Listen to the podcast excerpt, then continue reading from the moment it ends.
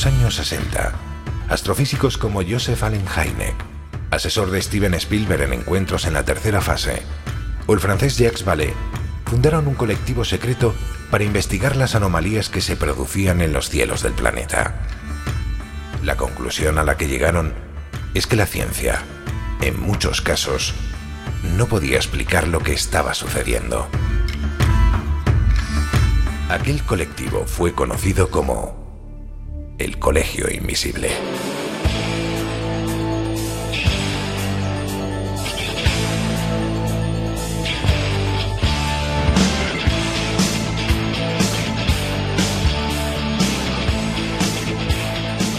El Colegio Invisible, con Lorenzo Fernández Bueno y Laura Falcó en Onda Cero.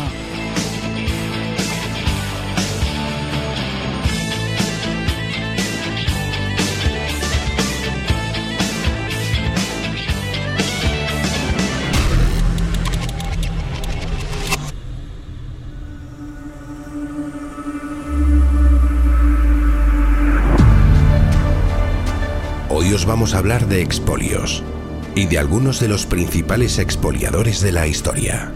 Por ejemplo, los nazis, que anduvieron por ciudades españolas como Segovia robando parte del tesoro visigodo que albergaba la ciudad, buscando elementos mágicos sagrados que permitiesen mantener el Reich de los mil años. La historia a veces ha sido una sucesión de expolios. Ya los romanos se encargaron de vaciar las salas del templo de Salomón en Jerusalén. Siglos después, los mismos godos que se acabarían asentando en España arrasaron con la ciudad de Roma y con todos sus tesoros. Iniciamos viaje a través de la historia.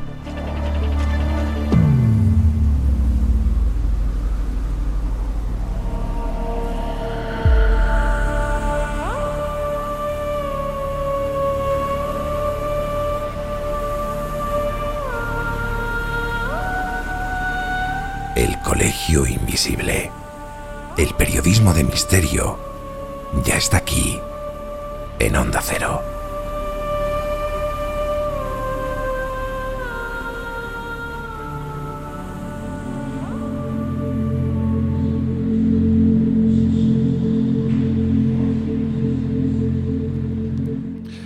Hola, ¿qué tal? ¿Cómo estáis?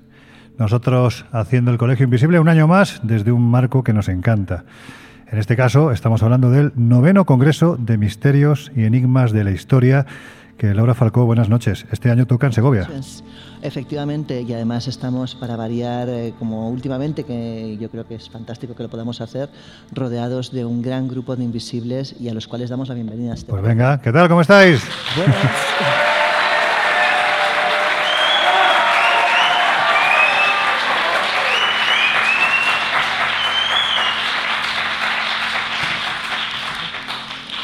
Ostras, a mí me ha dado miedo, ¿eh? Sí, sí, yo creo que comen y todo. No, no, es tremendo. Es, la primera vez que re- realmente tenemos, bueno, en fin, siempre nos han recibido muy bien, pero, pero nunca tan sonoro, ¿verdad? Sí, sí, no, no, lo han hecho con, con ganas. Yo soy Jarro, Jesús Ortega, ¿cómo estáis? Pues muy bien, hombre, aquí disfrutando de esta ciudad maravillosa que es eh, Segovia, con un público, ya lo ves, entregado, y es que no es para menos, porque el programa de este noveno Congreso de Enigmas y de Misterios y Enigmas de la Historia, pues eh, yo creo que ha sido fenomenal. La gente está encantada y, se nota. Yo ya avisé que desde hace una semana que estábamos por, por Pinsec en Zaragoza, ahora aquí en Segovia, nos vamos a volver a acostumbrar muy mucho a esto de, de que nos reciban así de, de- de efusivos, ¿no? Esto engancha. Nos habíamos desenganchado un poquito después de aquella gira del libro, pero estamos volviendo a, a- a esto, ¿no? Esta, esta droga realmente.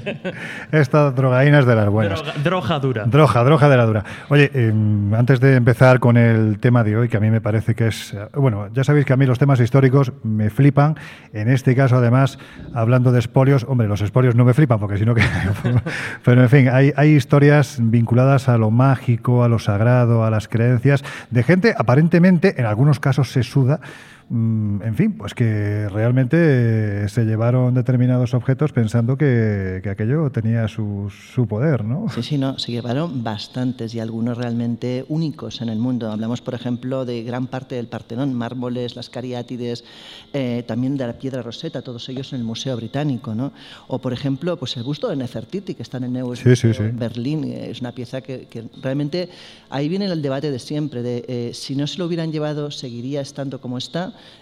y de habérselo llevado, ¿tiene que estar ahí o tiene que estar a donde pertenecen? Es un debate que yo creo que es eterno. Pero bueno, bueno los egipcios de todas formas llevan ya bastante tiempo intentando recuperar tanto la piedra roseta como el busto de Nefertiti. Sí, por Sinceramente, yo creo y que... El, y el Moai, este gigante, ¿no? Bueno. que también, iba, también lo iba, reclaman. Iba el Moai, evidentemente. O sea, está, también está en el British Museum este, por ejemplo, o los, los bronces de, de Benin, que también lo mismo, los iban reclamando Mm. eh, siglos, o los tesoros de Magdala, que por ejemplo también hablamos de, teseo, de tesoros etíopes que llevan también un tiempo reclamando.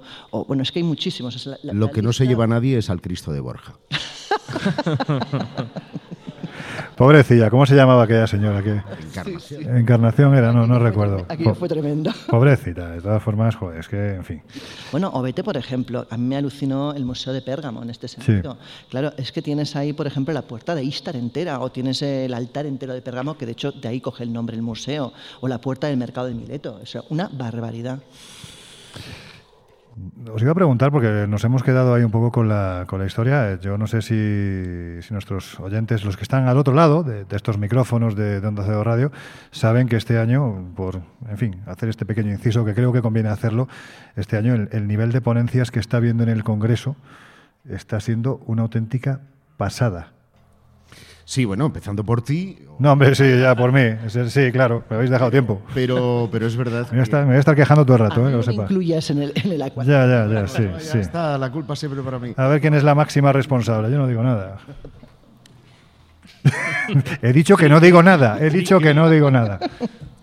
Bueno, venga, que a lo que vamos. Nivel de conferencias brutal este año, ¿verdad? Sí, sí, eh, y lo que queda todavía por, por Sí, sí, delante, porque son muchas las emociones que, que quedan todavía por experimentar. Pero hemos tenido pues eh, representantes eh, del mundo de la arqueología, del mundo de la parapsicología o la investigación, eh, digamos, paranormal, ufológica. Han habido debates, han habido exposiciones, eh, al- algunas muy ilustrativas, como el, el- el caso de David Botello, ¿no? que ha- llamado mucho la atención al, al público e incluso conexiones internacionales. Quiero decirte, ha sido un, está siendo un congreso muy, muy interesante. Josep, ya que estás hablando tú, la semana pasada estuvimos hablando desde Pinseque. Aquí está nuestro querido Antonio Padilla, que estuvo la semana pasada con nosotros. Eh, o estuvimos nosotros contigo, porque éramos los invitados. Bueno, pues eh, estuvimos hablando de un tema que a ti mm, particularmente te apasiona, como es el de los caballeros de la Orden del Temple. Y esta vamos a acercarnos a aquellos que, bueno, pues siguiendo un poco la, la estela de, los caballeros en, en esas supuestas búsquedas ¿no? que realizaron, se dieron ni más ni menos que al expolio de todo tipo de elementos procedentes, algunos de ellos, de grandes pueblos del pasado. Vamos a algunos ejemplos. Pues eh, mira, por ejemplo, vamos a citar, ya que estamos en Segovia, algo que es poco conocido por el público y que, sin embargo, concitó el interés del mismísimo eh, Heinrich Himmler, ¿Cómo no? eh, que bueno, mm, protagonizó un gran expolio de tesoros visigodos aquí, en la provincia de Segovia. Recordemos que Himmler se unió al partido nazi en 1923 y a las SS dos años más tarde. Y cuatro años después eh, fue nombrado Reichsführer de las SS por Hitler. Pero él tenía una afición mm, por el ocultismo que no podía eh, ocultar, nunca valga la redundancia, y fundó un instituto que avalara científicamente algunas de las ideas que él profesaba. Se trataba de la herencia ancestral alemana, o conocida también como Anenerbe. ¿no? Eh, y bueno, mm, resulta que en la década de los años 30, mientras se construía eh, una carretera aquí en España que enlazaba eh, Castiltierra con el fresno de Cantespino, emergieron unos restos arqueológicos que posteriormente se catalogarían como una gran necrópolis de la era visigoda. estaba datada nada menos que entre los siglos VI y VII. Y eh, en concreto eran 469 tumbas, además junto a las sepulturas habían joyas, reliquias que pertenecían, según se dijo, al pueblo germano que cruzó los Hmm. Pirineos para asentarse en la península ibérica. Bueno, Himmler mordió el anzuelo. Claro. Y es que eh, cuando en 1936 estalla la guerra civil, se paran las excavaciones en Castiltierra, se depositaron algunos de estos materiales en eh, el Instituto de Valencia Don Juan con el fin de protegerlas, pero cuando termina la contienda, eh, Julio Martínez Santaolalla, que era un arqueólogo, yo iba a decir germanófilo, bueno, vamos a decir un poco filonazo. Era un poco el, el Himmler español de Francia. Sí, porque había militado en la, en la falange y él, eh, digamos que precisó la realización urgente de una campaña en el yacimiento que dejase visibles varias decenas de sepulturas. ¿Para qué? Pues porque tenía noticia de que la delegación alemana eh, iba a venir, una delegación de alto nivel, eh, y ¿adivinas quién estaba invitado? A ver, ¿quién? El propio Heinrich Himmler. Claro. Entonces, eh, bueno, sabido que Him- Himmler viajó a España en octubre del 40, eh, apenas una semana, no sé si antes o después del, del tren, de la reunión del tren de, eh, de Franco y Hitler en Endaya, y se interesó, entre otros, por conocer los enclaves relacionados con el Santo Grial. Conocidas son Claro. las fotografías, por ejemplo, de, de- de Himmler en Montserrat, estuvo también en Toledo, y eh, Santa Olalla que también estaba obsesionado por demostrar que España era un pueblo ario influenciado por las civilizaciones como la celta, insistió en llevar aquí a, a, a Castiltierra a, a Himmler.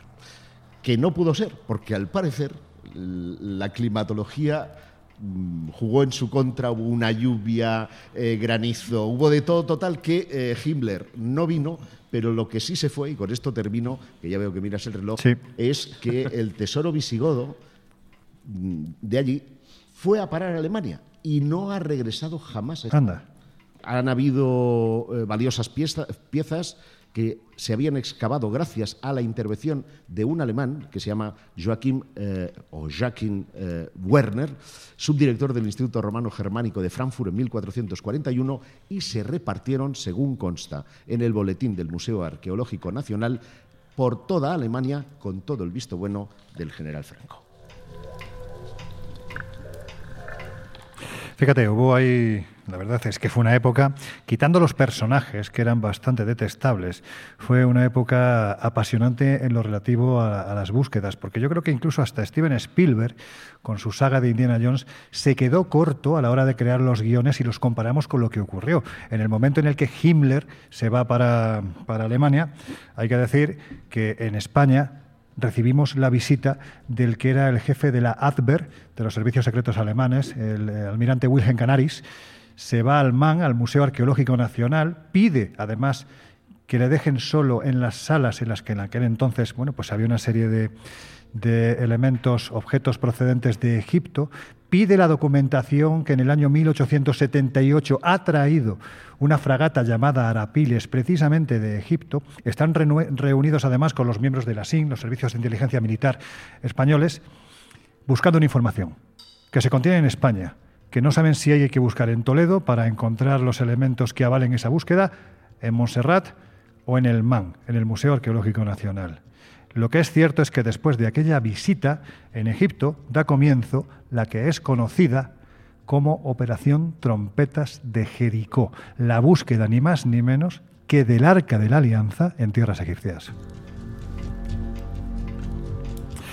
A ver, Jesús, esta pregunta que te voy a hacer es una hecatombe, porque resumir mm, siglos, tantos siglos de historia en cuestión de minutos es muy difícil. Pero por hacer esta secuencia cronológica, ¿no? estamos viajando en nuestra particular máquina del tiempo, nos estamos desplazando al pasado, evidentemente estamos en Segovia, y si algo es Segovia, es romana. Yo te voy a pedir un ejercicio de, contención, que sé que eres capaz, pero por abreviar, ¿durante cuántos años estuvieron los romanos en Segovia y cuáles podemos decir que fueron sus grandes logros? Bueno, pues hay que decir que, que Segovia, como tal, es sometida por Roma en el año 96 antes de Cristo y estará pues hasta la caída como tal del Imperio Romano. De hecho, se la consideró ya desde el inicio un punto muy importante para controlar el acceso al Valle del Duero y se cree que tiene su origen precisamente en un antiguo emplazamiento prerromano, tal vez de origen eh, celta. Está claro, aunque sea evidente, que bueno, pues el elemento más característico del paso de Roma, precisamente por esta ciudad, pues es una de las mejores muestras de esa edificación civil de todo este periodo, que es obviamente el acueducto. Como detalle curioso de todos esos episodios de, la historia de Roma, que, obviamente es muy amplia, es que la ciudad llegó a ser atacada incluso por eh, Viriato, que recordemos todos que era un poco el terror de Roma, ¿no? ese líder lusitano que, bueno, pues se oponía y resistió eh, desde luego a, lo que era la, invasión romana. Segovia, a diferencia de, los lusitanos y otros sublevados celtíberos, eh, Segovia profesaba lealtad a Roma. Por lo tanto, Viriato les, bueno, les puso, los puso contra las cuerdas. Mm. Y hay un historiador, en este caso un senador y militar romano, que es Sexto Julio Frontino, que llegó a decir y llegó a contar que los habitantes de Segovia, cuando Viriato les propuso devolverles a sus mujeres y niños, prefirieron presenciar la ejecución de sus amados antes que fallar a los romanos. Es que sabes lo que pasa, perdón, porque es que yo, yo, voy a reconocer, me conocéis de sobra, que yo soy consciente, hace ya mucho tiempo que lo soy, de que soy un andaluz sin ninguna gracia. O sea, soy consciente de ello, pero es que es que cuando dices lo de Viriato, claro, aquí nos viene la gran Rosa María Sardá, no sé si recordáis, Honorato, es, que, me viene un poco esa, esa, imagen. Es como cuando hablamos de Carlos III, el actual rey de Inglaterra, a mí es que me viene la puerta de Alcalá, o sea, es que no puedo evitarlo. Y a vosotros el brandy. Sí, sí, sí, sí. Bueno, en fin, estamos ubicando geográficamente, históricamente.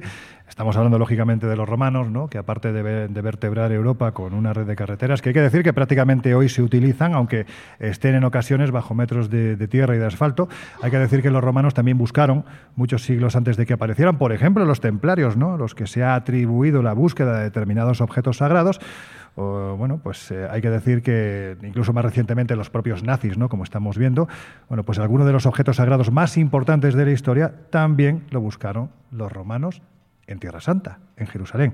Ahora vamos a ir a ello, pero antes, Laura, puesto que Jerusalén fue el escenario de alguno de estos asaltos, de estos espolios, vamos a intentar ver por qué. ¿Qué objetos, quizás muy poquito conocidos, pudieron interesar a los buscadores? Yo creo que para hablar de esos objetos, primero hemos de referirnos al personaje que poseía esos objetos, al personaje mm. histórico. Y hablamos nada más nada menos que de Salomón, autor de varios libros del Antiguo Testamento y también una persona a la que se adjudicaban poderes, dones tanto positivos como negativos, porque incluso se le atestiguaban también el tener fuerzas demoníacas. Era un hombre con unos conocimientos magníficos, del cual se ha cuestionado la existencia real histórica, porque de hecho, aunque hay mucha tradición literaria al respecto de este personaje, es verdad que los datos históricos, los hallazgos históricos respecto a él son relativamente pocos. Eh, en base a los textos que hablan de este personaje, tendríamos algunos objetos muy, muy llamativos y muy curiosos. Nos hemos de remitir al siglo X antes de Cristo y se supone que este personaje fue quien habría construido el primer templo de Jerusalén, eh, el cual fue destruido, si no recordamos mal, por Nabucodonosor. Nabucco, es que Nabucodonosor, rey babilonio. sabes que no, sí, sí, sí. es imposible, ¿vale? Eh, en el año 586 a.C. El caso es que se cuenta que entre los muchos objetos que habían ahí, había algunos realmente muy llamativos. Eh. Uno de ellos, por ejemplo, era el famoso anillo un anillo del cual se suponía tener, tenía poderes mágicos. Mm. Otro de ellos era la famosa mesa de Salomón, una mesa que, por lo que cuentan, podía ser una especie de oráculo, donde podías ver cosas en su interior.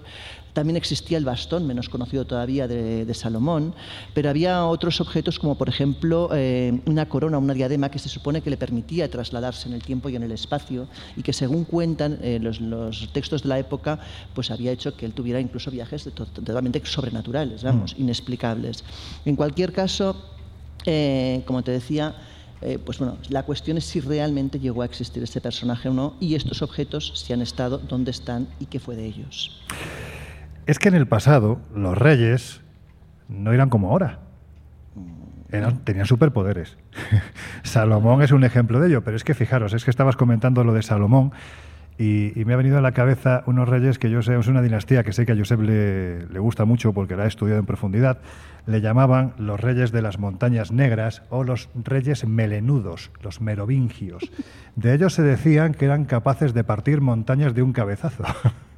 Es decir, todas estas crónicas del pasado, lógicamente, nos llevan a ver cómo se ha agrandado la figura regia en muchas ocasiones, casi casi, para intentar justificar esa divinidad. ¿no? Esos reyes melenudos, por cierto, se arrogaron ser descendientes directos de, las de la familia de Jesús. Por eso te decía que te gustaba. El pollo que se ha liado con los rex de eh, Claro, claro, es, un poco la, secuencia cronológica, cronológica de la que no hay absolutamente ni un solo argumento histórico que pueda avalarla que se decían, bueno, pues descendientes ni más ni menos que de la sangre real de María Magdalena y de Jesús de Nazaret. Pero bueno, esto es otra historia. Vamos, si, si, os parece, a detenernos en ese objeto del que hablaba Laura, que me parece fascinante, el anillo, porque perfectamente podría ser protagonista de la novela de Tolkien. Es un anillo de poder, ¿verdad, Josep? Mi tesoro.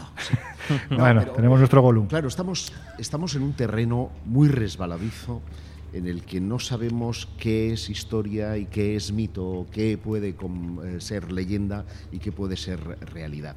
Pero en el caso del anillo de Salomón, que es también el sello de Salomón y es también la leyenda de Salomón, eh, esto se multiplica por, eh, por mil, sobre todo si no consideramos el Antiguo Testamento, ni Reyes, ni muchos de esos libros considerados sagrados como fuentes históricas como tales. Y es que la, leyenda del anillo de Salomón fue desarrollada por escritores medievales árabes y concretamente por los sufíes que relataron que ese anillo fue creado por Yahvé para que el rey tuviera la sabiduría para gobernar a su pueblo, razón por la cual el sello de Salomón es uno de los amuletos más antiguos y poderosos que se conocen. Os voy a dar un, dato poco conocido. En el capítulo 11 del Evangelio de Lucas, que no es aquel de hasta luego Lucas, aparece una enigmática alocución, alocución quiero decir, de Jesús, en la que había un exorcismo que él ha realizado y la gente le está acusando de haber hecho eh, un milagro en, nombre del mismísimo Belcebú. Dice textualmente, eh, 11.31, ¿eh? no es la hora, es el. Joder, mira, que yo soy sin gracia, pero es que tú. Joder, madre mía. Se levantará en el juicio a los hombres de esta generación y los condenará porque ella vino de los confines de la tierra para escuchar la sabiduría de Salomón y he aquí algo que es más que Salomón. ¿Qué demonios significa esto? ¿no? Bueno, pues esta última frase resulta desconcertante, pues parece establecer una comparación entre el exorcismo de Jesús y el del rey Salomón. Y la pregunta es, ¿qué relación puede tener Salomón con la expulsión de demonios? Y ahí viene lo bueno. El Antiguo Testamento describe a Salomón como el rey sabio y justo que obtiene del arcángel Gabriel un anillo de poder con el que invoca a multitud de demonios para sojuzgarlos y obligarlos a construir el templo de Salomón. Es decir, que el templo sería no obra de masones, sino del, mismísimo Dios. ¿no? Y este anillo eh, es igualmente mencionado en el Talmud de Babilonia, donde se describe eh, el modo en el, que, en el que Salomón desafía y somete a Asmodeo mediante sus poderes. Asmodeo es un demonio. Es un demonio. Bien. Bueno, muy conocido por nosotros, Loren. En Rennes le Chateau. Que en Rennes le Chateau ha sido decapitado en varias ocasiones. ¿no?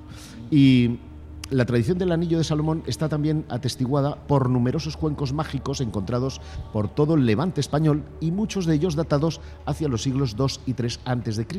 En un amuleto galileo del siglo III después de Cristo aparece el fabuloso sello de Salomón, que es esa especie de pentagrama eh, en el que algunos papiros mágicos griegos y en particular uno que lleva por nombre PGM 4 en números romanos, 3009 en números nuestros, donde dice, yo te conjuro por el sello de, que Salomón puso en la lengua de Jeremías y éste habló. Yo creo que tanta cita bíblica, tanta cita pseudohistórica, tiene que estar en conexión con un objeto real.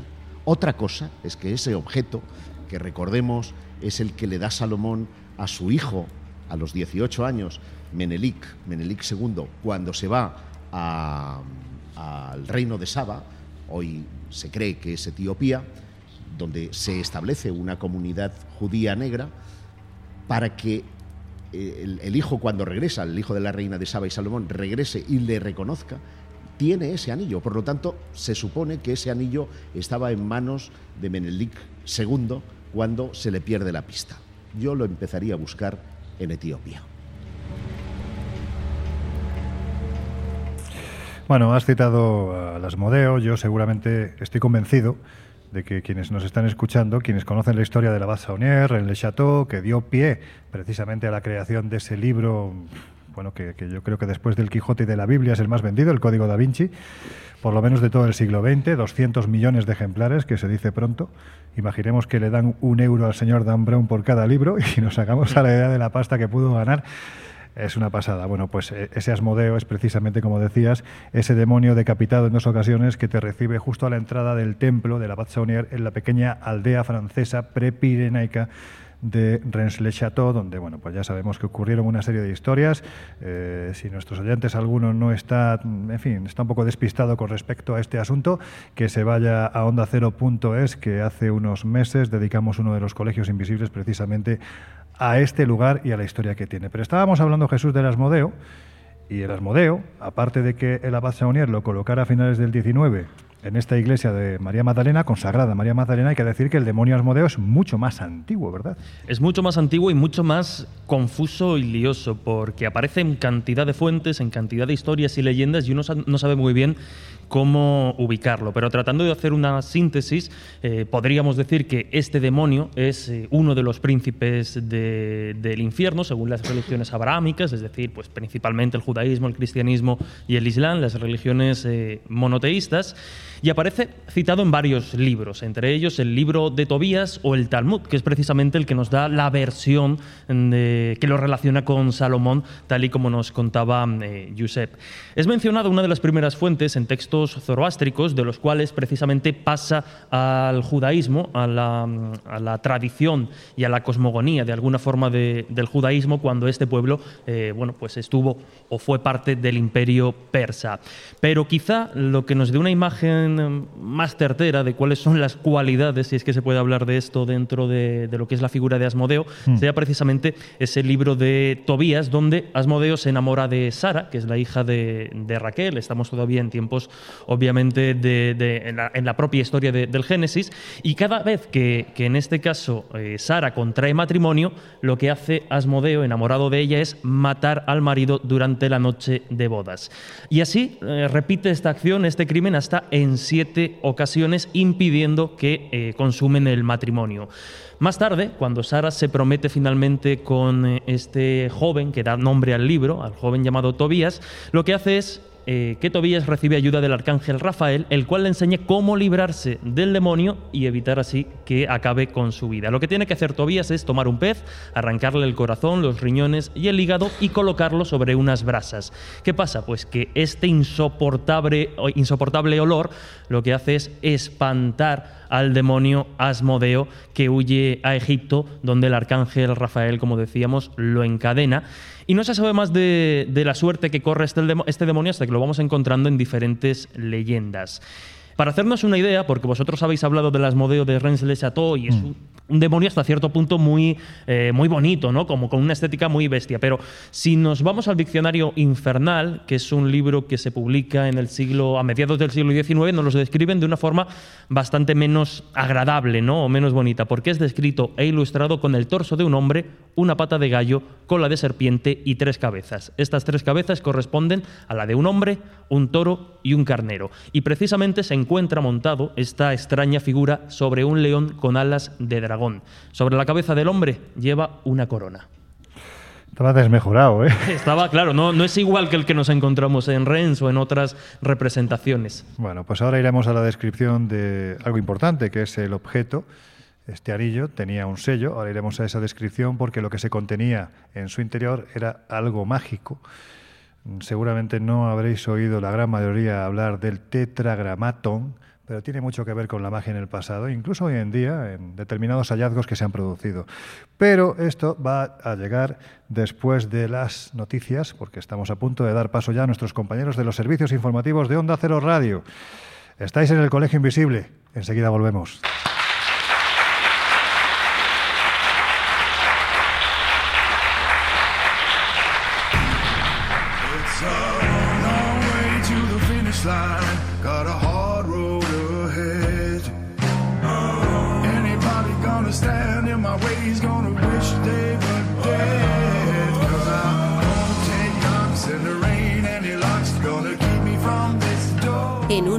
Minutos volvemos a abrir las puertas del Colegio Invisible en Onda Cero. I'm gonna light like fire. I'm coming down like rain. I'm gonna break down barriers. I'm gonna play through the pain. I'm gonna rise like a phoenix. I'm gonna fight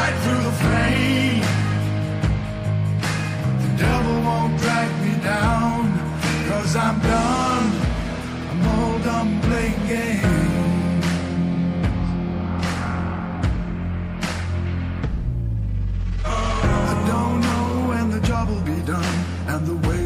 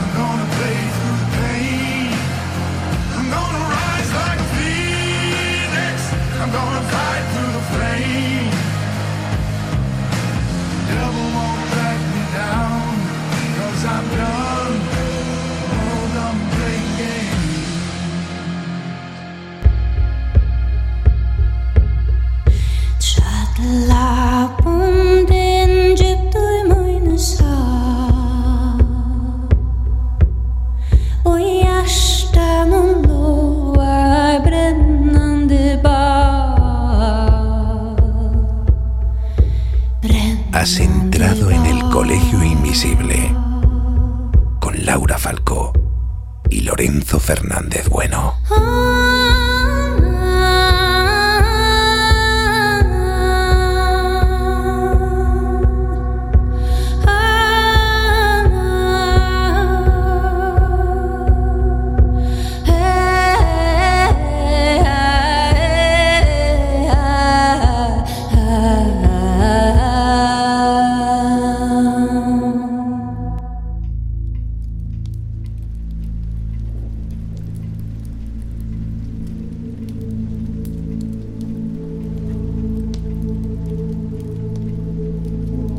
Hola, ¿qué tal? ¿Cómo estáis? Si os acabáis de incorporar al Colegio Invisible de hoy, que sepáis que estamos en el marco del noveno Congreso de Misterios y Enigmas de la Historia en Segovia y además, Laura Falcó, estamos muy bien acompañados, ¿a que sí? Pues la verdad que sí, estamos acompañados de unos cuantos invisibles, por no decir bastantes invisibles.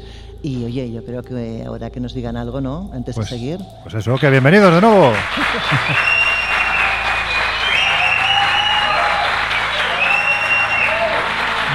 Josep ha entrado. Bueno, ha sido... Iba a decir que, que Josep ha entrado casi como, como en la NBA, como una estrella. Totalmente, sí, sí, sí. Había ido a. Bueno, había ido a hacer alguna cosita, no vamos a decir el qué. Y el caso es que ha entrado aquí en el pasillo en olor de multitudes, que se dice. Bueno, pues nada. Oye, nos habíamos quedado justo al final de la primera media hora hablando del anillo de Salomón. Ese anillo tenía un sello, ahora vamos a ir a él, pero entre otras muchas cosas, aparte de esa estrella de cinco puntas, había un símbolo mágico que es conocido como tetragramatón, también lo que sería la representación del nombre hebreo de Dios. Bueno, como digo, ahora iremos a este asunto porque en España hay que decir que se encontró uno, concretamente en un depósito de libros que estaba oculto detrás de una pared de doble fondo en la localidad extremeña de, Barcarrota. Pero antes, Laura, hay que decir que si este anillo tenía poder, bueno, pues eh, la cuestión era saber cómo activar ese poder y qué símbolos poseía, porque los símbolos también eran fundamentales para activar el poder, ¿no? Todo. Mira, fíjate, empezaría yo un poco pues, explicando el mensaje que le llega a Salomón. ¿Y de quién le llega? Pues del arcángel Miguel, nada más nada menos. Le dice lo Estaba enchufado, tenía contactos. Exacto. Le dice lo siguiente: Toma este anillo, rey Salomón, hijo de David, el regalo que el Señor Dios te ha enviado. Lleva este anillo y todos los demonios de la tierra, tanto hombres como mujeres, tú mandarás. Algunos dicen que la piedra era un lapislázuli que fue cortada y puesta en forma de estrella de ocho puntas. Y la pregunta es, ¿cómo lo activaba? Bueno, no te creas que era tan fácil. Me imagino. No, no, claro, lo que le dice el arcángel Miguel es lo siguiente, tú mantén el sello sobre el incienso de mirra para purificarlo. Al mismo tiempo, lee los siguientes salmos en el orden que, que te voy a decir a continuación. O sea, como si fuera una fórmula mágica. No, no, claro, pero además Ah. es que no es un orden lógico, porque dirías, el más pequeño no, mm, van intercalados, ¿no? Y te dice, lee los salmos 8, 18, 26, 21, 31, 50, 28, 71, 53 y 133, que no es labor, no, no es Cu- labor. cuidado, que no, no, ni es un número de teléfono, a ver si alguien le va a dar por llamar y, y vamos a tener quejas. ¿Vale? Y dice, luego recita una oración eh, que, es, que dice en el capítulo 8 de la llave de Salomón para consagrar el sello. Bueno, eh, la historia del sello es larguísima porque tras la muerte de Salomón hay muchas dudas de dónde fue a parar el sello. Algunos dicen que probablemente la reina de Saba creó una copia para falsificarlo y dar el cambiazo cuando Salomón muere y quedárselo ella. Ah, Ahí está reina. Claro, otros cuentan que años más tarde es posible que el anillo fuera regalado al sabio Zoroastro o a sus sucesores también. También se dice que pudo estar en tierras de Irán, que pudo regresar mucho después a Judea custodiado por tres magos, evidentemente para ir al famoso portal de Belén. Bueno, o sea, las historias que hay sobre este anillo son tremendas y, lo que decías tú, los símbolos, ¿no? Bueno, eh, lo que aparecía grabado en el anillo se ha llamado, el- se, ha llamado precisamente sello de Salomón y consta de una superposición de dos triángulos equiláteros que forman un hexagrama perfecto. El sello es una amalgama de lo de arriba y lo de abajo, o bien de lo celeste y lo terrestre. De hecho, decían que arriba es igual que abajo. Que eso también eh, hay, que, hay que meditar esa frase. El principio hermético, ¿no? Lo que es arriba es abajo. Efectivamente. Eh, bueno, era un fundamento, de hecho, de cuanimidad salomónica, a veces representada pues, con una balanza incluso. El círculo exterior suele aparecer como un contenedor del hexagrama, formado por un espacio cerrado que abarca la totalidad, pero también podemos observar otro espacio de forma hexagonal determinado por la intersección de dos triángulos que representan el dominio sobre el plano intermedio, donde se supone que residen los ángeles y las devas. O sea, y podríamos continuar, ¿eh? porque o sea, simbología y explicación de la simbología tiene muchísima, pero yo creo que eh, aquí pues, eh, no sería práctico empezar a hablar de detalles que igual sin el anillo delante es complicado gestionar. Pero vamos. Está bien. Está bien, pero no te emociones tanto que das golpes en la mesa y se cuelan en el micrófono. Bueno, pues hay que decir que la verdad es que cuando oímos hablar de este tipo de, de objetos, de ángeles, de devas, de arcángeles, de anillos de poder, es que sinceramente a mí me da mm, o sea, la sensación de que de repente nos hemos metido de golpe en un mundo que no es este. Por muchos siglos que hayan pasado, es más bien como un mundo mitológico en el que los reyes convivían con los dioses en el que el poder del símbolo era fundamental, algo que con el paso de los siglos se siguió manteniendo. ¿no? Decían, por ejemplo, los maestros canteros, y aquí tenemos entre este ilustre público a mucha gente, algunos de hecho verdaderos expertos en este, en este asunto, decían que la piedra, mediante el símbolo, se podía activar, porque la piedra tenía poder. Qué importante es, valga la redundancia, el poder del símbolo, ¿verdad? Pues en efecto, y yo quiero recordar aquí un lugar que tú también conoces muy bien, Sí. eh, que es eh, la hilada maestra que está en el túnel de los Asmoneos en Jerusalén, Sí. eh, y que sigue, para así entendernos, la parte oculta del muro de los lamentos o de las lamentaciones. Es decir, estamos, para que se hagan una idea nuestros oyentes, quien no haya ido a Jerusalén, estamos hablando de aproximadamente entre 15 y 18 metros por debajo de la ciudad actual. Correcto. Es decir, nos hemos remontado eh, así de repente aproximadamente unos 2.000 años en el tiempo. Correcto. Bien. Es decir, ahí abajo, y lo ves porque hay un- un- unos agujeritos que te permiten ver el Jerusalén del año eh, cero o del siglo I, eh, a 18 metros, es decir, a tu altura actual, hay lo que se llama la hilada maestra, que son tres bloques enormes de piedra que cuenta la tradición fueron utilizados, o sea, fueron elevados hasta allí, no con grúas, no con poleas, no con eh, rampas de arena, no, no, sino con una especie de varita mágica que el sumo sacerdote, pronunciando determinadas palabras, era capaz de hacer levitar. Hombre, eh, se nos antoja esto que podría ser un cuento de, de chinos, ¿no? Pero es verdad que todas las tradiciones han acudido a la magia y han acudido a lo simbólico porque perpetúan alguna fórmula que nosotros desconocemos en la, en la actualidad. Y eso me parece a mí muy significativo. De hecho, fíjate, se decía, por ejemplo, ya que Laura comentaba antes, en esos espolios que se han desarrollado por todo el planeta a lo largo de la historia, mm, en la isla de Pascua. Fue nuestro primer programa del Colegio Invisible en Onda Cero. Se decía que los Moai eran desplazados mediante el maná, Es verdad. la energía que ponía en marcha el chamán, el hombre de poder, para que esos pedazos de, de- de- de- en fin, de- de esculturas enormes, gigantescas, se desplazasen, porque bueno, pues una de las grandes incógnitas que hay todavía hoy es cómo demonios fueron desplazados los Moai. No sé si visteis hace, hace no mucho tiempo un documental, creo que se emitió en National Geographic, em, donde se intentaba explicar cómo se había desplazado el Moai. Y era un Moai de apenas, mm, no sé si era... Tres metros, cuatro metros. Sí, pero vamos, que eran mil y pico kilos, no tenía tampoco mucho más, era pequeñito en comparación con los que hay, ¿no? Y le habían atado una serie de cuerdas alrededor de la cabeza y unos señores haciendo fila con la soga por un lado, otros señores haciendo fila con la soga por otro, empezaban a hacerle bailar literalmente al Moai. Y entonces, bueno, pues en cuestión de una hora, no sé si lograron desplazarlo 100 metros. Claro, nadie pensó en la geografía de Isla de Pascua, en la orografía del terreno, que es que, eh, en fin, a mí me hubiera gustado ver cómo llevaron hasta allí el Gran Moai. Muy complicado. Muy complicado, ¿no? Es que, es que yo me creo más lo del maná, sinceramente, que pensar que unos señores con unas cuerdas movieron esta, esta ingente cantidad de moais. Estamos hablando de, de más de mil los que hay hoy en día. Pero en fin, que nos estamos yendo un poquito del tema. Josep, ahora vamos a ir a hablar del tetragramatón, ¿vale? Pero mm, nos vamos a desplazar por, un, por unos instantes, concretamente el año 2007, cuando se encontró ya que estamos hablando de un anillo, el anillo de Salomón, bueno, pues en este caso se encontró otro anillo que supuestamente también poseía un poder enorme, entre otras muchas cosas, porque tenía grabado precisamente ese símbolo, el tetragramatón. Bueno, cuéntanos rápidamente y brevemente su historia porque merece la pena traerla al presente. Pues tiene una historia fascinante. Hablamos del zafiro púrpura de Delhi, cuya historia era desconocida hasta que, como bien decías, en el año 2007, eh, The Sunday Times publicó un artículo eh, firmado por Steve Farrar. Y hay que aclarar que, pese al nombre, la piedra no era un zafiro. Ah, pensaba que ibas a decir, pese al hombre, el hombre no se iba de farrar. No. porque como estás con... Claro, claro. es que- Bueno, buenísimo, vamos. sí, sí, es, es una obra Pues de digo arte. que, que no era un zafiro, sino una amatista. Y no era tampoco especialmente llamativa, salvo por ciertas figuras y signos que acompañaban a un medallón que pende del anillito. Se trata de símbolos alquímicos y astrológicos que están junto a la palabra tetragramaton, nombre griego que es usado en la magia ceremonial, que significa literalmente hecho de cuatro letras. ¿Por qué?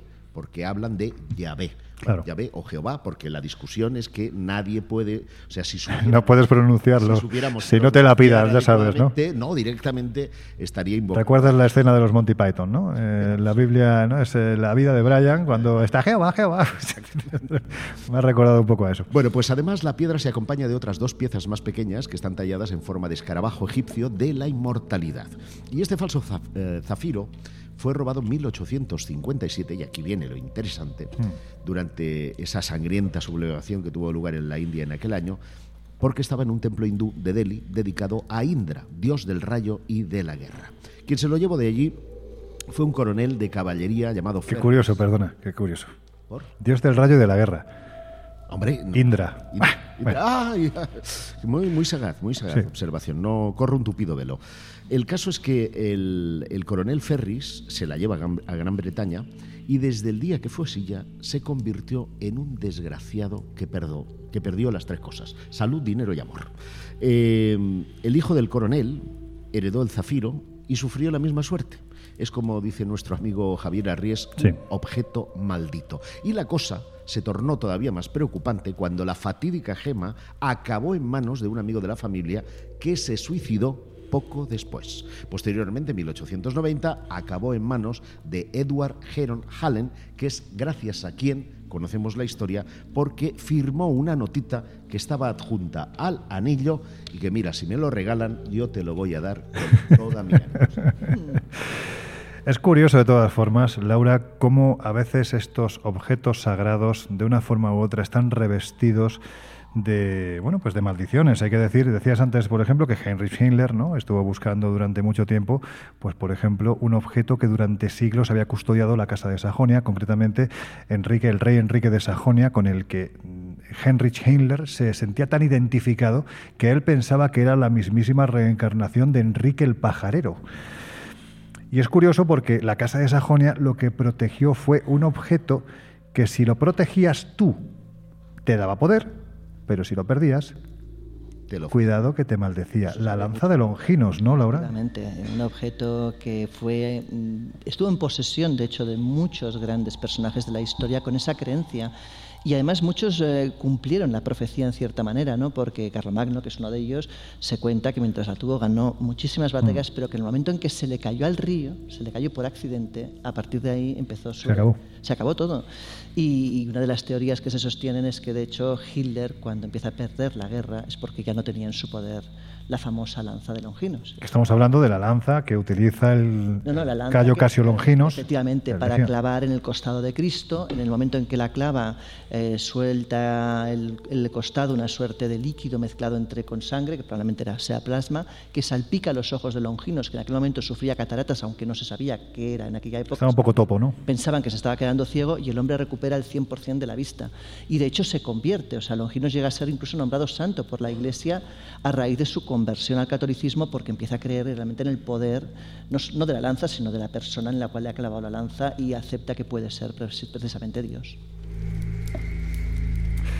A ver, Jesús, venga, que estás muy callado. Vamos a hablar de ese elemento ahora sí, que hemos estado hablando a finales de la primera media hora, también en parte al comienzo de, de esta, que es ese tetragramaton, porque además tiene mucho que ver con una historia que a mí me parece fascinante, de esos hallazgos que si alguien tiene la bendita fortuna de tenerlos una vez en la vida, te solucionan precisamente la vida.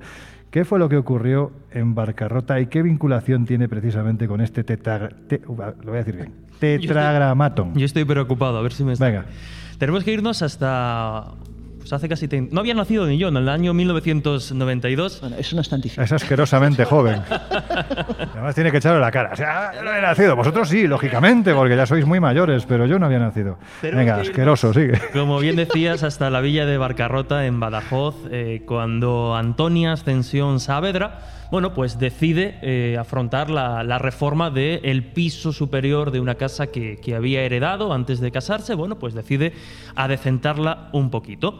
Obviamente, pues eh, contrata una serie de albañiles que empiezan pues tranquilamente a realizar esa reforma, comienzan a picar, a derribar muros, y en uno de esos momentos el pico da con algo que desde luego no era lo habitual y no era lo que esperaba el albañil Antonio Pérez. Porque lo que se encuentra es una pequeña alacena con varios libros que tenían solera, es decir, tenían pinta de ser muy, muy antiguos.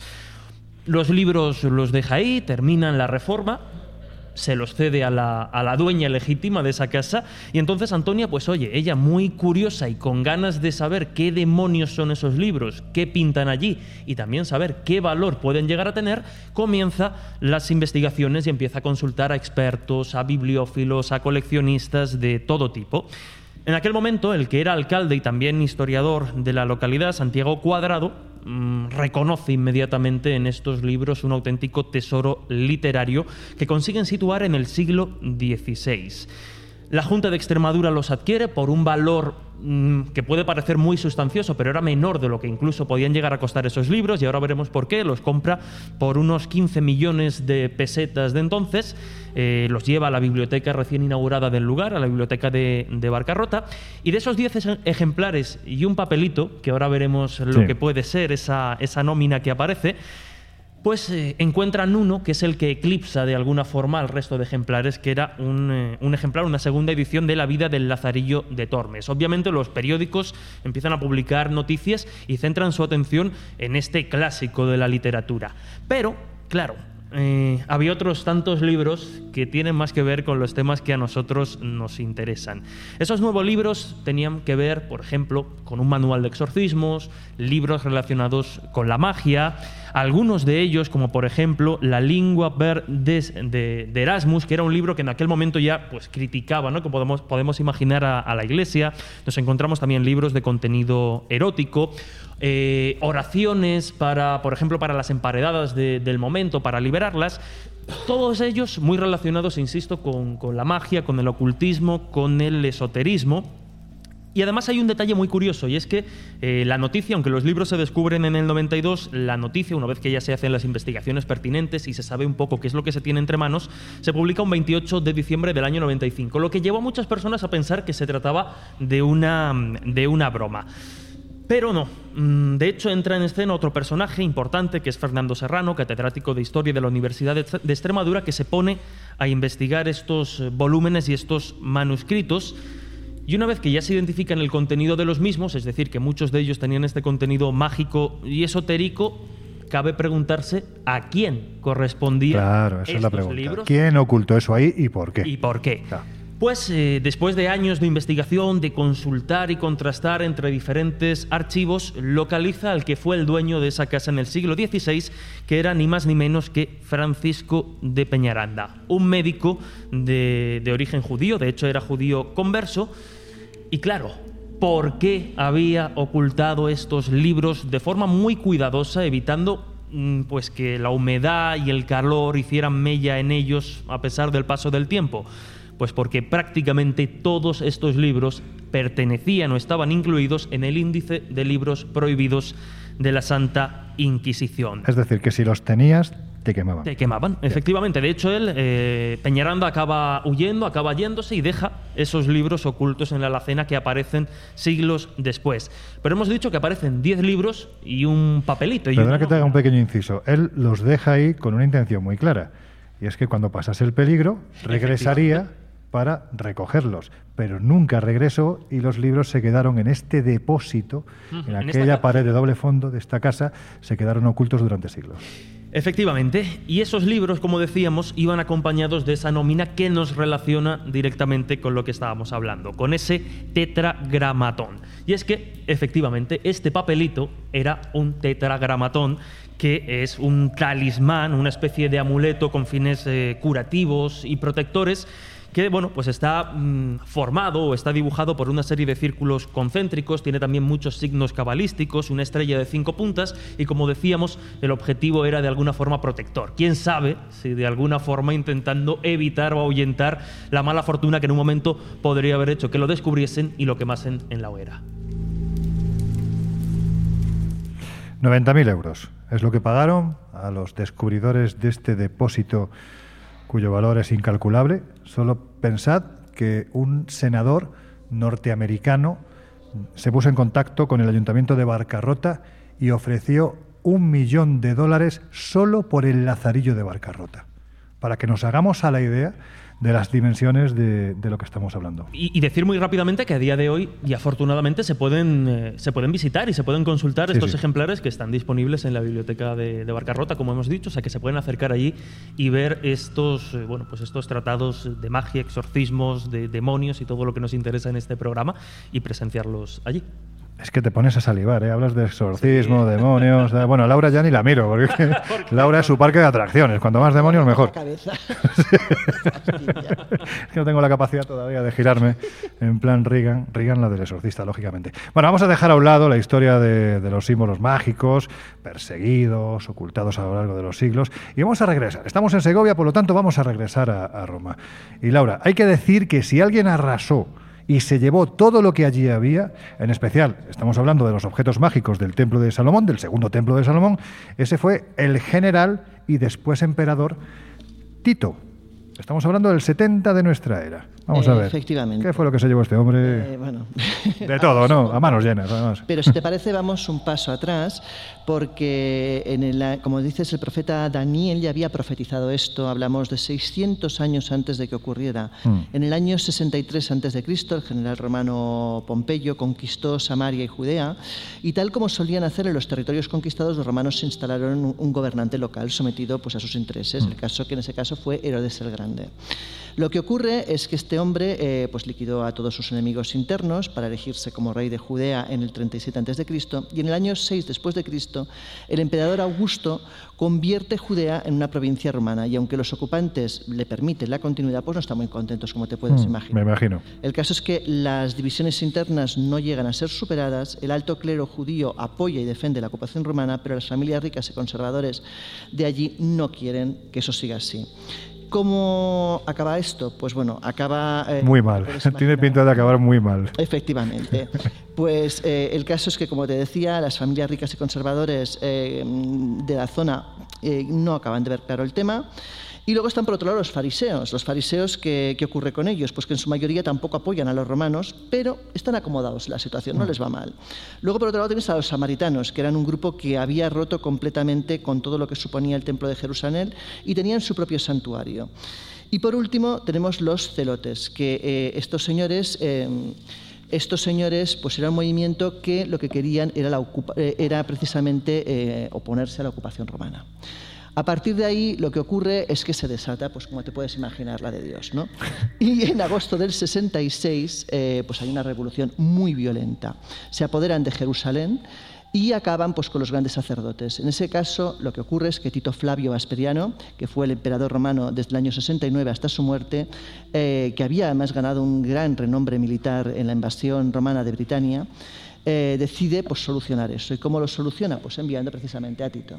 Y ahí viene el, el desastre, porque a Tito no se le ocurre otra cosa que para demostrar la fuerza y el poder del Imperio Romano, arrasa directamente con el templo, arrasa con todo y, como decías, eh, es un auténtico destrozo lo que Mm. hace con la ciudad.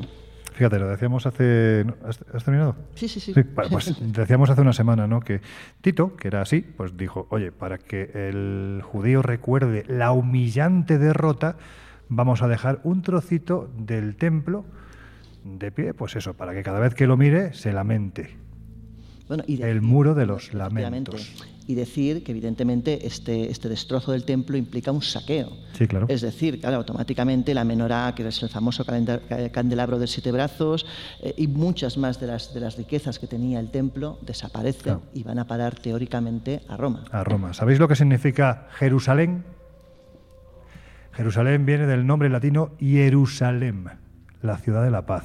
¿A qué es irónico? Porque es que llevan 7.000 años pegándose palos. Sea, es que es increíble.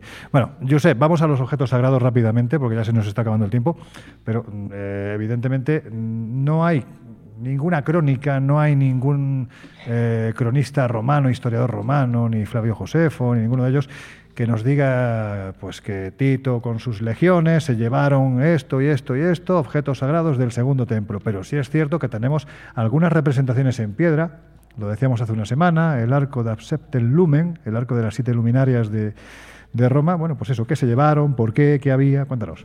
Pues efectivamente, ese arco que va a tener el privilegio Laura Falcó de ver muy prontito, en junio del año que viene, con eh, Manel Lureiro. Momento, dilo, teletienda. El La, pro- la promoción. Voy a beber agua, voy a beber agua. Eh, está en la vía sacra, eh, en la entrada del foro de, de Roma, y ahí hay dos relieves eh, en su interior, bajo la bóveda de cañón, que en uno se representa a Tito siendo laureado por las alegorías de la victoria y Roma, y en el otro se representa el desfile triunfal de las legiones, eh, legiones romanas en Jerusalén o Roma, llevando lo más destacado del tesoro del templo, es decir, el candelabro de siete brazos, que ya mencionaba ahora Laura y que es conocido como menorá, y delante de este otro objeto que parece ser una mesa y que seguramente haga alusión a lo que conocemos como el mar del bronce o también mesa de Salomón. Pero es que, ojo, habían muchos más objetos en ese arco.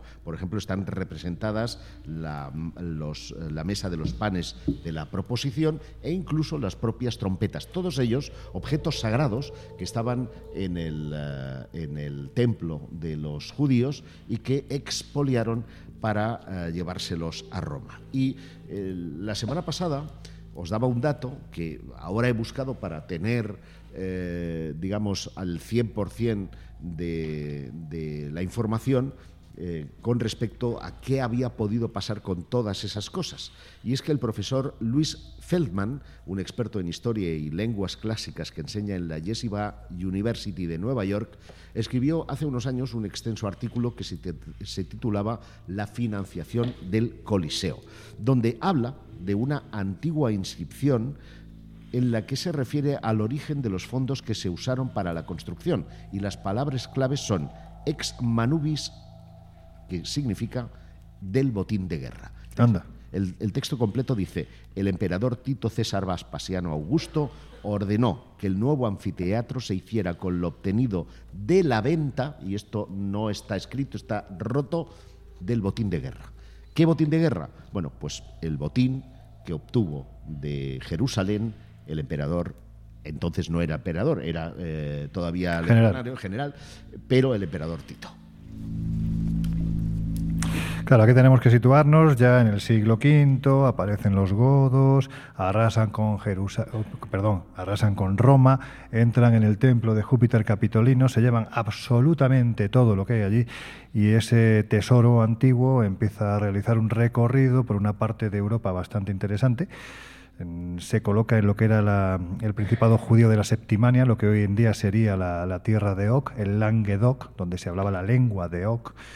Eh, allí supuestamente fueron enterrando diferentes eh, partes de ese tesoro, huyendo precisamente de quienes les perseguían.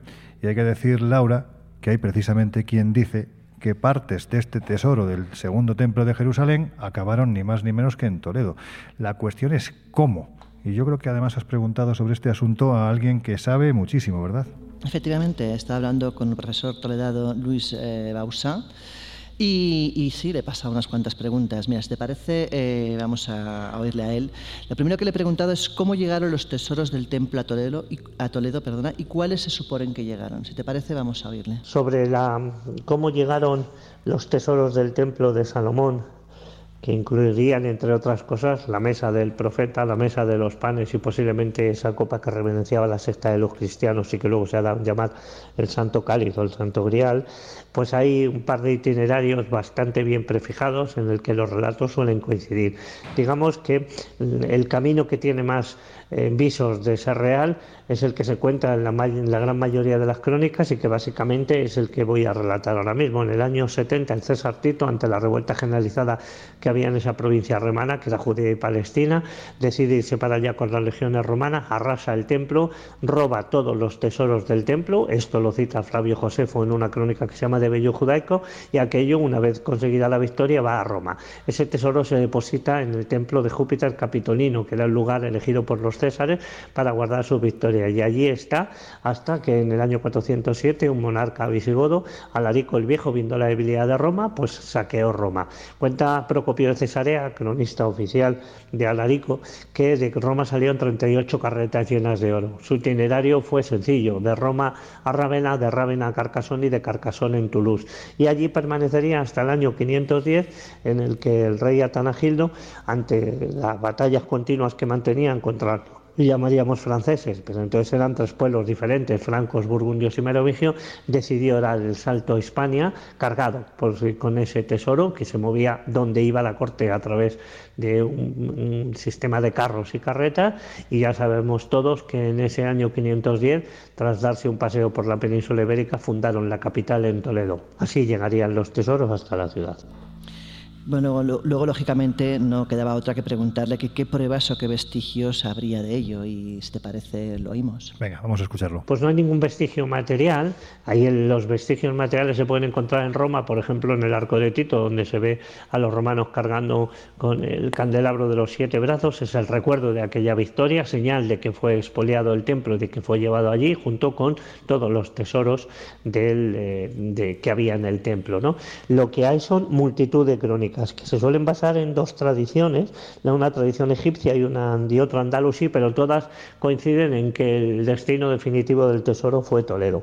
Entonces hay además como vestigios pues las crónicas de geógrafos como Al-Kardabus, como Serif al-Edris, como Al-Harakam, como Al-Rashi, como Al-Hamiari, un montón de geógrafos, de viajeros y de cronistas que identifican la presencia del tesoro en la ciudad de Toledo.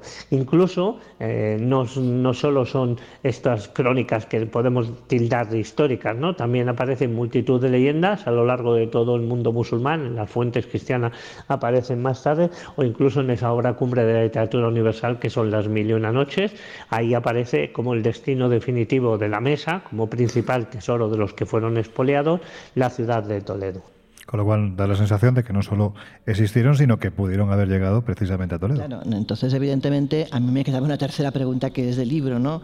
Que es si estarían todavía en algún lugar de la ciudad o no. Es muy difícil de contestar. Yo quiero pensar que sí, porque la verdad es que están de momento irremisiblemente perdidos. ¿no? El caso es que una vez que llegan hacia la ciudad de Toledo, todas las crónicas, tanto árabes como cristianas como algunas judías, coinciden en que solo este, el tesoro permanece escondido. Una vez que los mm, visigodos tienen que salir del templo, las opciones eran dos: o permanecer, dejar el tesoro escondido en la ciudad de Toledo, y si una vez recuperaban la ciudad, volver a por él, o que saliera de Toledo. En el caso de que saliera de Toledo, aquí nadie se pone de acuerdo, ¿no? Y las multitud, las opciones son múltiples, ¿no? Hay quien asegura que fue hacia abajo, como es el caso de Juan Eslava Galán, que dice que se fue para Jaén y para Torre Don Jimeno. Hay quien asegura que se fue hacia el norte y que esos reliquias que hay en la Cámara Santa de Oviedo forman parte, alguno, del tesoro que llegó hasta Toledo. La realidad es que mm, si permaneció en Toledo o permanece en Toledo, solo puede estar en dos sitios, porque las crónicas sí que son coincidentes.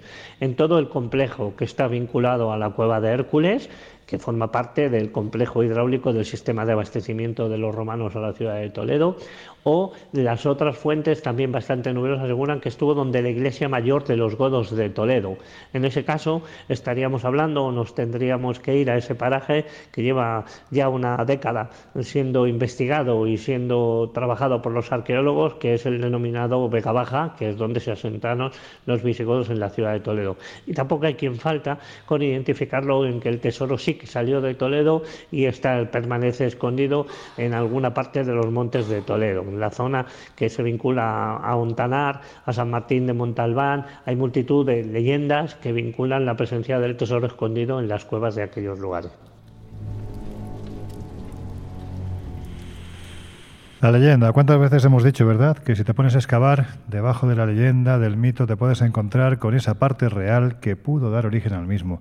Te reías, Jesús, Sí, porque cuando o- decía... o está en Toledo o en Jaén, claro. yo- No, todo el mundo sabe que está en Jaén. Loren en su casa. Todo el mundo sabe que la mesa de Salomón está en Jaén y además, como me dijo un maestro iniciado hace muchos años, no hay mejor cosa para ocultar algo que ponerlo a la vista de todo el mundo. Y eso lo va a ver muy pronto Jesús. Lo va a ver, bueno, y nosotros también en el mes de febrero que nos iremos precisamente para mi tierra Ah, y vamos a recorrer, vamos a hacer la ruta, ¿no? La ruta de, de la mesa de Salomón, entre otras muchas cosas. Nos acercaremos a Arjona, nos acercaremos también a la Catedral de Jaén, esa catedral que fue la parte gótica que fue levantada por el obispo Alonso Suárez de la Fuente y el Sauce, que se pegó 350 años metido en un cajón y al que le llamaban ad edificator, el edificador, el constructor, un hombre que formaba parte de un colectivo, los que buscaron la cueva, los que buscaron la cava y que teóricamente tenían perfectamente localizada la mesa y que se enriquecieron a manos llenas en una época en la que la mesa episcopal estaba totalmente esquilmada. ¿no? En fin, como podéis comprobar, el tema me gusta mucho, pero esto lo contaremos en el mes de febrero en ese viaje que vamos a hacer. No sé si el tercer fin de semana de febrero puede ser. El 18-19. sí. 18-19. Carnaval. Claro. Evidentemente, para aquellos que quieran apuntarse, vamos a celebrar. La gente seria os contaremos historias de objetos sagrados y la gente menos seria se acabará disfrazando. Yo también quiero ser menos serio. Bueno, ya está. Vamos a, a continuar. Nos quedan ya muy poquitos minutos, pero no, no quería dejar pasar la oportunidad, Jesús, puesto que tú además en verano hiciste un programa muy interesante dentro de ese colegio invisible más visible. Summer Revision. Exactamente, eh, sobre bueno, pues sobre algunos objetos también del pasado bastante importantes que pudieron ser expoliados, aunque no lo supiéramos todavía. Claro, no, no- no era el momento. Sin duda, si hay un- una pieza arqueológica que identificamos como, como nuestra y demás, es sin duda la Dama de Elche, ¿no? que además también llamó mucho la atención de, Himmler cuando estuvo en España.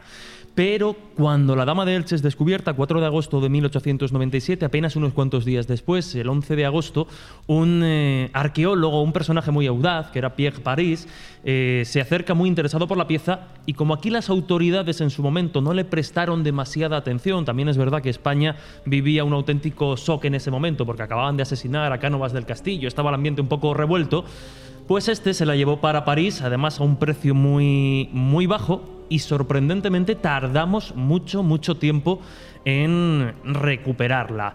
Eh, tuvieron que pasar, como digo, bastantes años. De hecho, mm, fueron mm, con la, con- tras la, la- caída de Francia y la ocupación de las tropas eh, nazis durante la Segunda Guerra Mundial en 1940, es cuando el llamado gobierno de Vichy queda en manos del general Petén que además había sido ya embajador en la España franquista, por lo que pues mantenía excelentes relaciones con Franco y el cuñadísimo Serrano Suñer, que era en aquel momento ministro de Asuntos Exteriores. Se iniciaron entonces una serie de mm, negociaciones con el objetivo de recuperar precisamente una serie de obras de arte que estaban en poder del gobierno francés. Y es en julio de ese año, de 1940, cuando se encarga una investigación para identificar algunas de esas piezas artísticas y arqueológicas españolas que aún estaban en el país vecino y se puso al eh, entonces dirección, eh, al director general de Bellas Artes para, bueno, pues para identificarlas. El dictamen fue que Francia tenía que devolver a España diferentes piezas y objetos, muchas de ellas de muchísimo valor, pero sin duda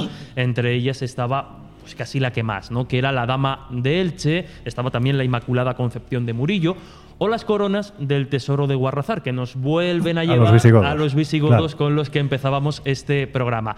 Algunas están todavía en París. El tesoro se divide entre París eh, y el Museo Arqueológico Nacional, donde está la mayor parte, pero alguna de esta- una de estas coronas, como mínimo, sigue expuesta en París. Bueno, el 9 de febrero de 1941, estas piezas recuperadas llegan al Museo del Prado, porque antes de estar en el Museo Arqueológico Nacional, la Dama de Elche estuvo expuesta durante mucho tiempo en el Prado, eh, hasta el año 1971 aproximadamente, que ya se va al arqueológico, y fue precisamente entre esas negociaciones del, eh, del gobierno de Franco y el gobierno mm, de Hitler cómo recuperamos no solo la Dama de Elche, sino, como hemos dicho, otras piezas de un valor fundamental para la historia de nuestro país. Oye, brevemente, la dama de Elche que tenemos expuesta es auténtica. Sí, muy probablemente. Yo diría que sí. De hecho, fíjate que el Museo Arqueológico Nacional no se le caen los anillos en exponer dentro de esa misma sala de arte ibero piezas falsificadas, como las descubiertas y en el Cerro de los Santos, en Albacete, Mm. eh, que en su día se le vendieron al Museo Arqueológico y hoy precisamente exponen algunas de esas falsificaciones para, porque no, no ocultan ¿no? Que, que- que también se le han colado en algunas ocasiones.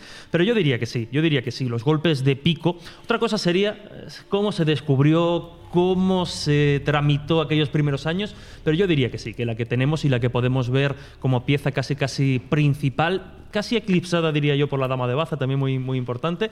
A mí me gusta mucho la del Cerro de los Santos, yo barro Sí. para casa, pero yo diría que sí, que la que, es, la que está expuesta y la que podemos observar es esa, es esa pieza auténtica y original. Aunque hubo, aunque hubo especialistas mm, de alto nivel, expertos en arte y en arqueología, eh, ninguno de ellos españoles, que a veces parece que cuando se estudian las cosas desde fuera se hace Sí. desde otro prisma, y llegaron a, bueno, a, a decir que podía tratarse de una falsificación porque a los dueños de la finca donde se descubrió eh, parece que se les debía un dinero por parte del museo en aquel entonces y bueno, para recuperarlo se inventaron esta pieza. Pero insisto, esos documentos de los que se hablan no han aparecido y la pieza a día de hoy podemos decir que es auténtica y que la que se expone es también la auténtica, vamos, así lo, lo considero. Fijaos, ¿no? ¿Eh? El jodido con este asunto no es escéptico. No, no, claro. Aquí sí, aquí es auténtico. Bueno, en fin.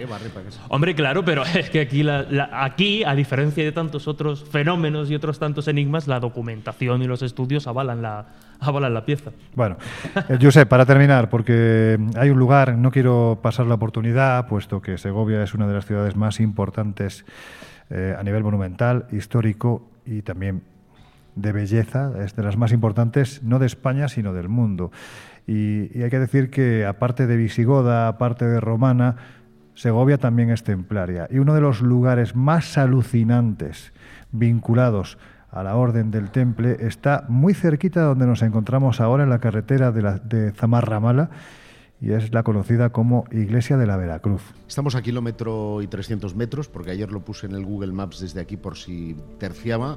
Hablamos de la ermita de la Veracruz, ahí a los pies del siempre emblemático Alcázar de Segovia, que a mí me encanta. Y hablamos de un edificio octogonal, o aparentemente octogonal, porque hay también discusión en torno a ese dato, que eh, se remonta al siglo XII y que en teoría, eh, fue erigido por los templarios. Digo en teoría porque recientes investigaciones apuntan que su origen podría residir en la Orden del Santo Sepulcro, que está relacionada, pero no es lo mismo, ya que es una congregación castellana que consagró la iglesia en 1208. La confusión viene dada por una inscripción que está en el interior, frente a la portada lateral sur, en el edículo central, que dice: Los fundadores de este templo sean colocados en sede celestial y los que se extraviaron les acompañen en la misma. Dedicación de la Iglesia del Santo Sepulcro en los idus de abril de 1246, nuestro 13 de abril de 1208. Claro, ¿qui- ¿quiénes eran los extraviados? Claro. Se refería a los templarios, que recordemos, fueron objeto de un eh, proceso inquisitorial extraordinario y por lo tanto podían ser considerados extraviados, pero claro, es de 1208. El proceso no llegaría hasta 1314. Eh, la confusión viene ahí, aunque yo diría que eh, para mí, por, por- por los muchos símbolos que se encuentran en su interior, por la advocación eh, que existe, incluso porque creo que es en Semana Santa la Orden de Zamarramala, que precisamente eh, se visten de templarios, templarios eh, eh, Orden de Malta, porque el, el, el, ah, me, me está ahí diciendo que sí, Antonio, que de esto sabe mucho, eh, llevan el- la, cruz, la cruz de Malta en, en- en el costado. Esos caballeros hacen toda una ceremonia que podría ser equivalente a lo de los templarios, pero ahí está la discusión académica, yo para mí templaria, ahí lo dejo. Templaria, y además, eh, como, como todo está asociado en este mundo del misterio, ¿no? Siempre decimos que el misterio va desde las fronteras de la ciencia hasta las fronteras de la historia. Dicen, Laura, que este lugar también tiene fantasma, y es precisamente el fantasma de un templario. No, este lugar donde estamos ahora mismo, Josep, no, la iglesia de Zamarramala. La iglesia. La iglesia, la iglesia de Zamarramala. Esta mañana no querían funcionar los micrófonos, con lo cual a saber. Bueno, pero esa es la tecnología que a veces falla, no, creo no que creo que... eso. Hace un poco de fresquito, ¿eh? Está empezando a bajar la temperatura, bueno, quién que sabe. También tiene que ver con la climatología. Oye, permíteme que lo diga, eso sí, que antes de terminar el programa vamos a colgar en nuestras redes sociales, ya sabéis que estamos en Twitter como arroba colinvisibleoc, también en Instagram y en Facebook como el Colegio Invisible en Onda Cero, vamos a colgar lo que Laura hace cuando está calladita, porque es verdaderamente flipante. Chica, ¿cómo dibujas? Es que es una pasada, es que es una pasada, no os hacéis una idea. Pero qué barbaridad, es que ha hecho ahí un lobo, esto es un lobo, ¿no? Un lobo. Una loba, El lobo. Un lobo y un gato. Y un gato, joder, es que es una pasada. Bueno, pues para que nuestros oyentes disfruten también de tu arte, lo vamos a colgar en esas redes sociales. Zamarramala, visitadlo, es como un santo sepulcro en chiquitín. Es una auténtica maravilla, siempre sobrevolado por cuervos. Dicen que el día en el que los cuervos se posan sobre la iglesia de la Veracruz, se aparece el fantasma del templario.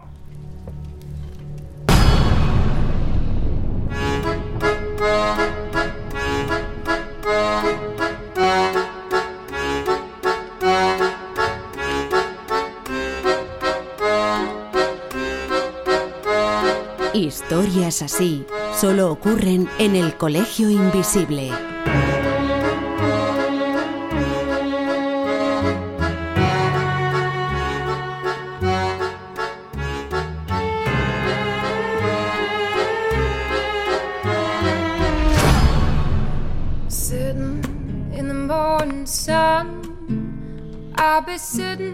The evening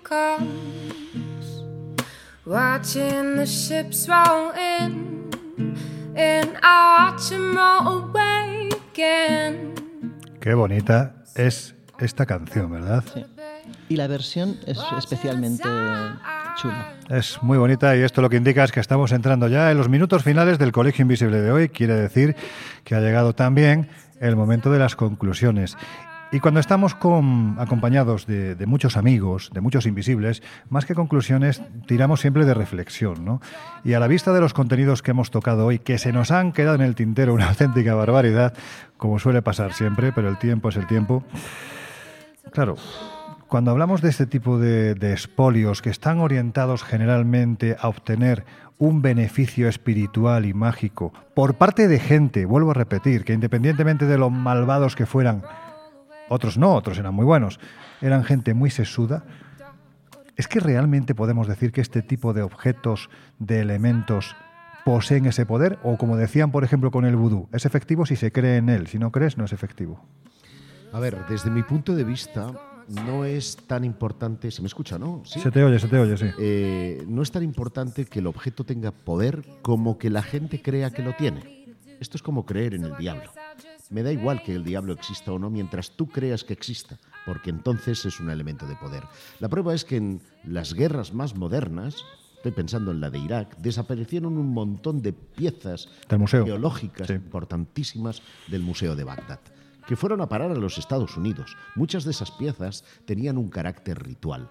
Hombre, yo no sé si los Skulls and Bones iban a hacer algún ritual con ello. Quiero pensar que eso forma parte de la conspiranoia, pero que todas las civilizaciones del mundo han eh, considerado que esos objetos tienen un mm, valor más allá de lo dinerario, es la prueba de que jamás se ha destruido, sino que se ha construido sagrado sobre sagrado. Fijaros que de hecho eh, el vudú, sin ir más lejos, eh, la magia negra, eh, el mal de ojo se considera que solamente te afectan si realmente crees en ello.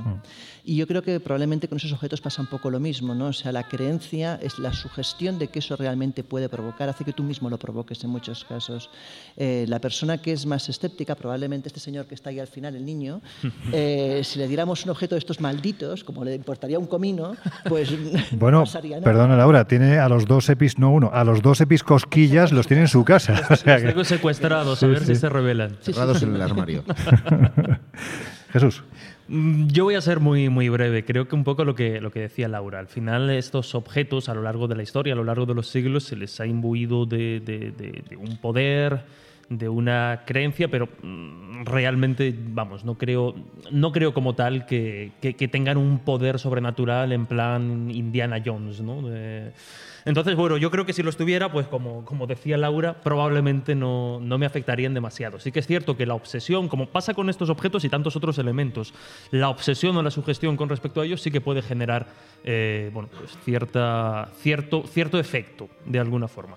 Mira, yo me voy a quedar con una frase que me encanta, que la repetimos en ocasiones en el Colegio Invisible y que procede. Yo se la escuché por primera vez a un queridísimo invisible de lujo de este programa, el fantástico actor Dani Rovira, cuando decía: Yo no soy supersticioso porque trae mala suerte.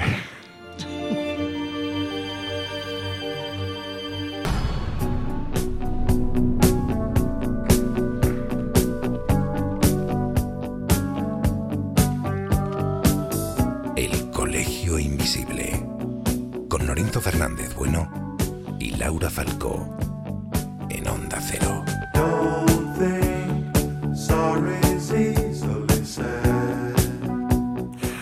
Y con el gran José Guijarro, el gran Jesús Ortega y la familia de Invisibles que hoy nos han estado acompañando desde, desde este marco, ¿no?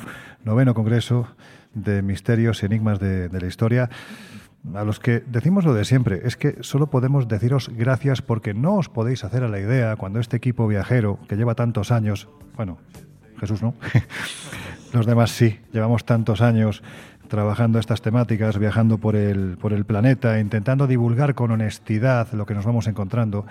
¿No os hacéis una idea la sorpresa que es para nosotros poner cara a aquellos que semana tras semana están al otro lado de estos micrófonos? Porque realmente no somos conscientes de ello. Y lo único que podemos deciros de corazón es gracias. Muchas gracias.